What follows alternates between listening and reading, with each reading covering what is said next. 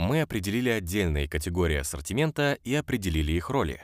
Сегодня мы продолжим с того места, на котором остановились, и рассмотрим другой важный аспект всего процесса Category Management – оценку категорий. На этапе оценки категорий каждый продавец должен понять, какие показатели для него являются ключевыми. Речь идет не только о товарообороте и прибыльности, но и о пенетрации.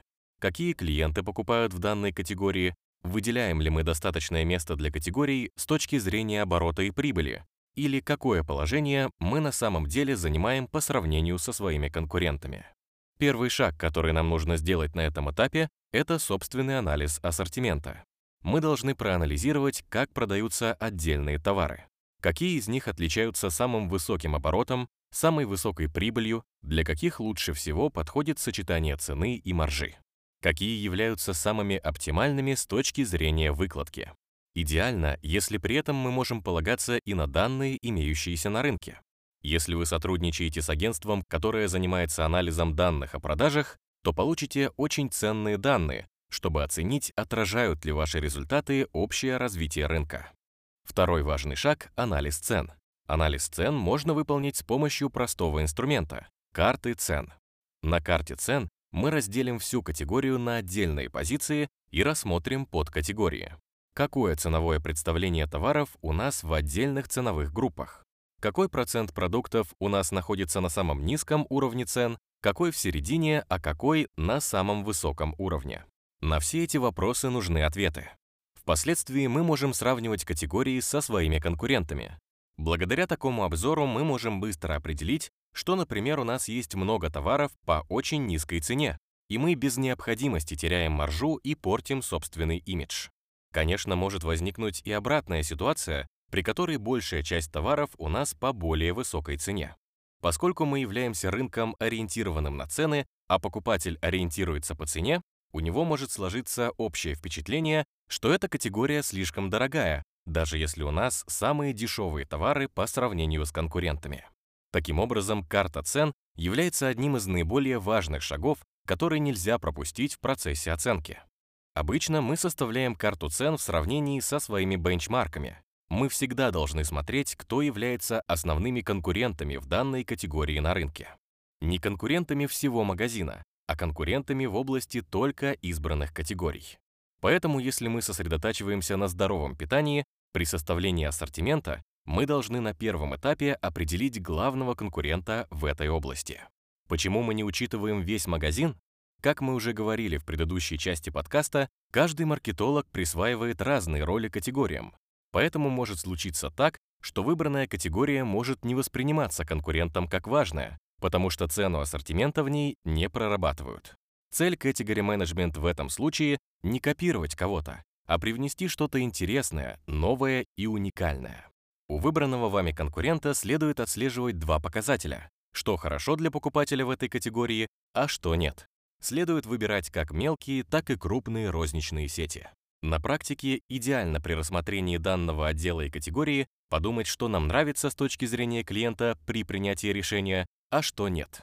Это поможет нам определить широту ассортимента, а также лучше понять восприятие покупателя. Желательно подключить к процессу представителя магазинов или человека, непосредственно дополняющего данную категорию у нас и контролирующего ее распродажу. Именно этот человек может очень быстро определить, что продано, а также какие вопросы чаще всего задают покупатели в данной категории.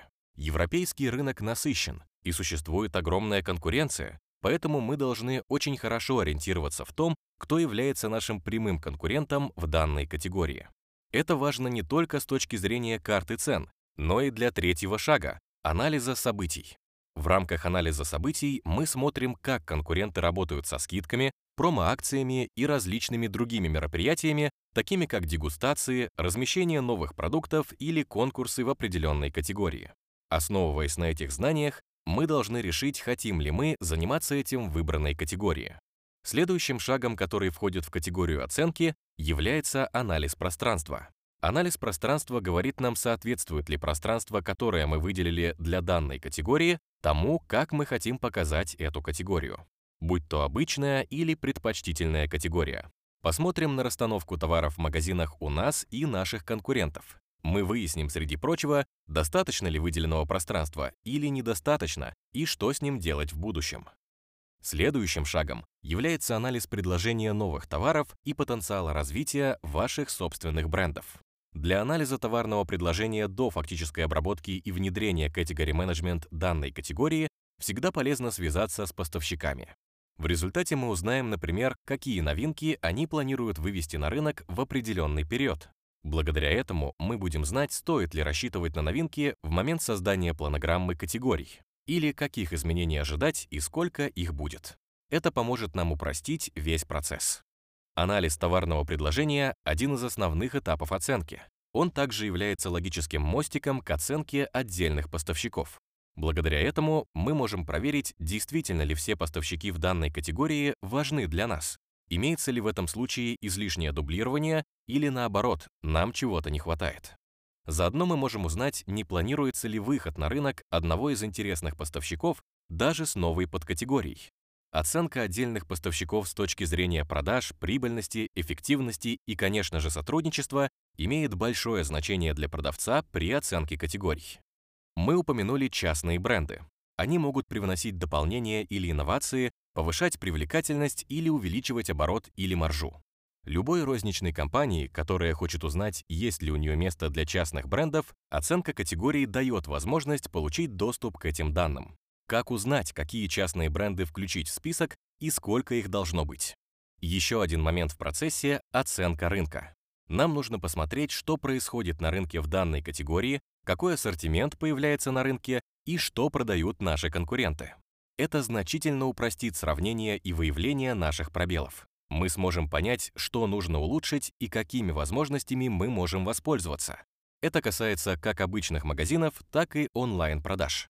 Мы всегда должны оценивать все форматы. Не забывайте следить за ростом цен на основные товары, потому что даже они в какой-то степени могут предсказать, как могут развиваться цены на некоторые товары. Последнее, но не менее важное. Стоит выяснить, как покупатель совершает покупки в той или иной категории. Что для него важно в данной категории? Как часто товары из определенной категории появляются в его корзине?